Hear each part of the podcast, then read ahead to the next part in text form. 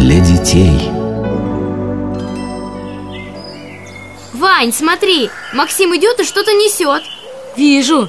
Интересно, что это у него? Какой-то футляр? Привет, ребята! Смотрите, что у меня. Настоящий армейский бинокль. Класс! А где взял? Отец вчера из города приехал и привез. А что мы будем с ним делать? Как что? Смотреть? А куда мы будем смотреть? Да куда угодно. Вон хоть на то поле или на тот лес. А можно я первая? Конечно. На, смотри. А как в него смотреть? Вот, берешь, смотришь в эти маленькие дырочки, а вот этим колесиком настраиваешь резкость. Что-то все как-то мутно. А ты колесико покрути. Ой, вижу! Как здорово! Даже листочки на деревьях у того дальнего леса видны. Ой, а это кто? Лось! Там лось! Да не может быть! Дай посмотреть! На, смотри! В лесу за той высокой сосной, видишь? Нет, где он? Ну-ка, дайте-ка мне. Да где там лось? Там, за сосной, смотри. Там никого нет. Дай мне бинокль. Ну, он, наверное, ушел уже. Опять ты все выдумаешь, Василек. Да здесь лоси не водится. Нет, я видела его. Он там был, просто он ушел в лес. Василиса, да не было там никакого лося. Врать нехорошо. Там был лось, я не вру, это правда. Ты не могла его видеть. Слышишь, что тебе старшие говорят? Лоси здесь не водятся. А я видела, я правда видела. О чем спор? Мама, я видела лося в бинокль, они мне не верят. Говорят, что лоси здесь не водятся. Вот как. Не верят маленькой девочке. Нет пророка в своем отечестве. А между прочим, в нашем лесу живет семейство лосей. Да, мне об этом наш егерь сказал. А, я же говорила, а вы? Ладно, Василиса, прости нас. Оказывается, ты была права. Эх, жалко. Только мы на него не успели посмотреть.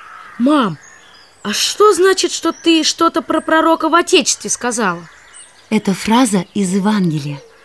И значит она, что люди часто не верят тому, кого всю жизнь знают, когда он, их ближний, начинает открывать им неожиданную правду. Давайте почитаем Евангелие. Именно для этого я к вам и пришла. И если вы готовы, то давайте начнем. Мы, Мы готовы. Когда Христос пришел снова в Канну, где притворил воду в вино, услышал о нем один царский слуга, живший в Капернауме, сын которого был при смерти. Он пошел к Иисусу и попросил его прийти исцелить его сына. «Господин, приди, пока еще не умерло дитя мое!» «Иди, сын твой жив!» Ответил ему Иисус – Человек этот пошел, поверив слову, которое услышал. И когда он уже был в пути, его встретили его слуги. Кто это идет мне навстречу? Господин! Господин! Это мои слуги вышли встречать меня. Но почему они так веселы? Что случилось? Почему вы встречаете меня здесь? Господин! Сын твой жив! Он жив. Мой мальчик жив. Когда... Когда же ему стало лучше? Вчера. В седьмом часу оставила его горячка. Хвала Господу Всевышнему! Тогда отец понял, что это было в тот час, когда сказал ему Иисус, «Сын твой жив». После этого он и все его семейство уверовали в Иисуса как подателя жизни тем, кто верит в Него. Это получается, что Иисус исцелил этого мальчика, даже не видя его. Господь всемогущий. Но слушайте дальше. Однажды пришел Иисус в Назарет, город, где был воспитан. Была суббота, и вошел он в синагогу. Встав посередине, чтобы прочитать вслух отрывок из священного писания, он открыл книгу и прочитал. Дух Господа на мне, ибо Он помазал меня, послал меня благовествовать нищим, возвестить пленным освобождение и слепым прозрение, отпустить угнетенных на свободу, возвестить наступившее время милости Господней. Закрыв книгу, Иисус отдал ее служителю синагоги и сел. Глаза всех собравшихся были устремлены на него, и он начал объяснять прочитанные слова. Ныне это Писание исполнилось. Но слушавшие смутились такими словами.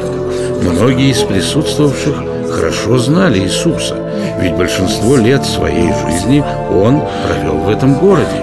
Они стали говорить. Не сын ли он Иосиф? Да разве может быть сын бедного плотника Мессией? Тем могущественным царем, которого ждет весь народ. Христос же ответил. Конечно, вы приведете мне пословицу «Врач исцели самого себя». То есть докажи не на словах, а на деле, что ты Мессия. Соверши перед нами великие чудеса. Но говорю вам, вы из-за неверия вашего недостойны этого.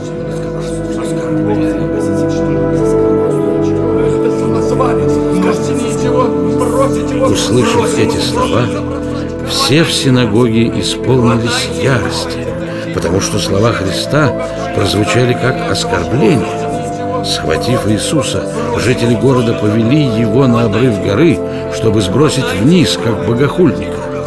Но Господь чудесным образом, пройдя посреди всех, удалился из Назарета и пошел своим путем.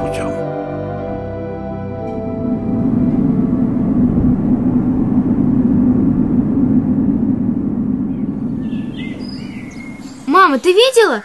Вся толпа хотела схватить Иисуса, но почему-то никто не смог.